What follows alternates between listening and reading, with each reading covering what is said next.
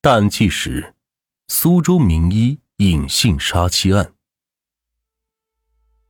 二零零三年，苏州权威的心胸外科专家顾老先生的女儿，因为心脏病突发去世了。一个人因病去世，本来也没什么离奇之处，可是顾老先生凭着多年的行医经验，他总觉得女儿的死因有些疑点重重。经过他的坚持，还真发现了一个惊天的大阴谋。这到底是怎么一回事呢？一九九四年，苏州权威心胸外科专家顾老先生的女儿顾苏二十六岁了。虽然顾老是一界的名流，可是顾苏却很朴素，平时也不太爱交际，所以还没有找到男朋友。女儿的婚事，顾老可是没少费心。他整天琢磨着，该给女儿找一个什么样的丈夫呢？这思来想去，顾老考虑，自己是搞心胸外科的，如果有一个学医的女婿带得好，将来还能继承他的事业，那该多好啊！就这样，按照这个思路，顾老开始物色苏州城里能够与女儿相配的对象。最后挑来挑去，顾老终于挑中了一个人。自己的学生，正在苏州大学医学系读研究生的邱小强。说起这个学生，顾老先生是赞赏有加。我觉得他是个读书人，是个做学问的，本身是苏州医学院毕业，在学校里就是党员了，又是学生会的干部，还不错。顾老了解到，虽然这孩子家境不是很好。但是他靠自己的一步步拼搏，到如今这一步已经显得难能可贵了。于是，顾老开始制造各种机会撮合女儿和邱小强。没想到这一来二去，女儿和邱小强之间还真产生了感情了。一九九六年，苏小强和顾苏结婚了。婚后的第四年，顾老的外孙女就出生了。此时，夫妻两人的事业蒸蒸日上，凭借着岳父在医学界的影响，邱小强调进了一所市级的大医院，还考上了博士，而顾苏也在单位当上了科长，夫妻俩是恩恩爱爱，一家人的生活和和美美。但是，每家都有一本难念的经，邱小强这一家在外人看来，还真找不到什么不如意的地方。如果说有什么不称心的话，那就是顾苏在二零零一年发现自己的身体好像不如以前了，尤其是心脏，经常不舒服。对于女儿的身体，顾老也有担心，就带着女儿去做检查。然而，让顾老先生感到奇怪的是，女儿从二零零一年开始发病，特别是二零零三年发的最重的就有四次，而且都是在晚上。但只要他来挂吊针，人就好了。第二天上班什么事都没有，各项检查也是没有什么异常。更让人着急的是，其实顾苏从小到大没出过什么大毛病，年纪轻轻的怎么会得了心脏病呢？就在顾老和邱小强翻破了医书，四处为顾苏的病寻找答案的时候，顾苏的心脏病发作的频率也是越来越频繁。而且一次比一次严重了。二零零三年九月五日，顾苏再一次发病了，病得很严重，讲话舌头都大了。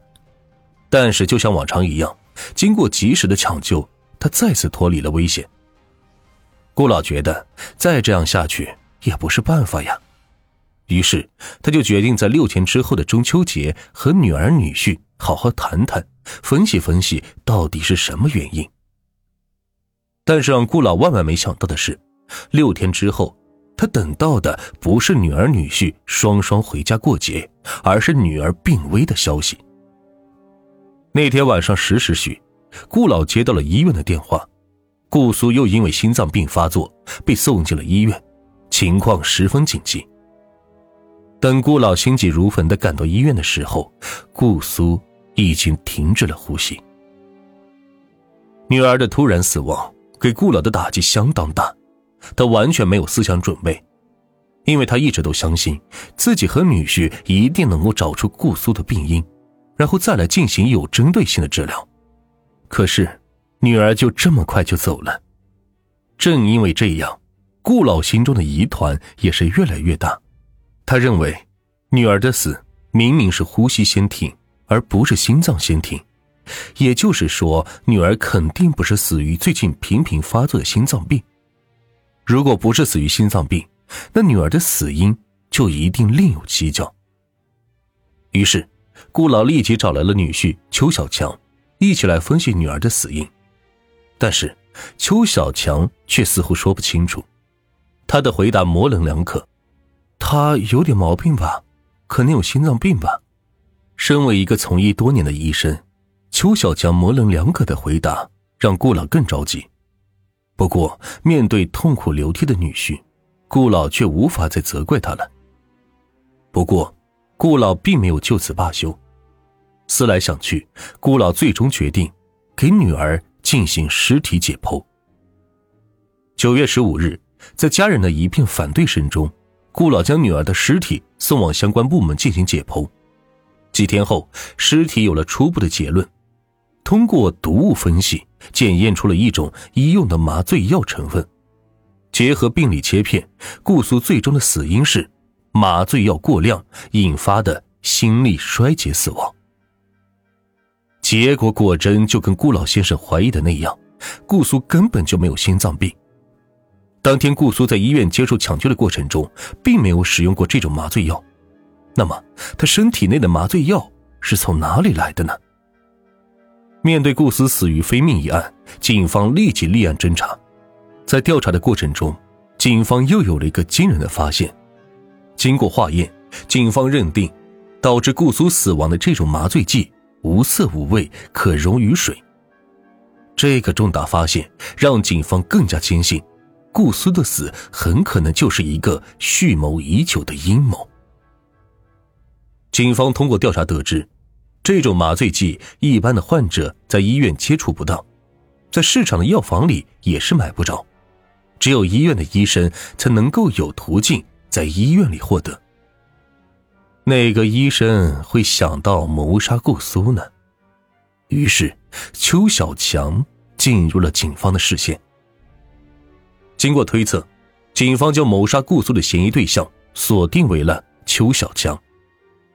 一听到这个结论，顾苏单位立即就炸开了锅。大家一致认为，邱小强在大家眼中那可是典型的模范丈夫。顾苏的同事只要谁头疼脑热，顾苏一句话，邱小强马上就会把药送过来。就在顾苏死的当天，邱小强还陪着顾苏在打牌。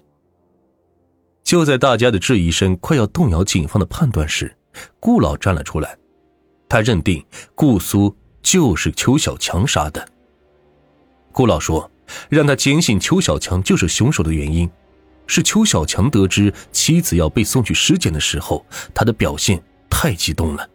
顾老说：“我一说尸体解剖，他就坐在地上，双手抱着头，牙齿紧紧咬着，显得异常痛苦。”刚开始的时候，顾老还认为，也许是邱小强。不愿意看到爱妻在死后接受尸检带来的伤害，没想到就在法医开始解剖的时候，邱小强却突然再一次的变得激动起来。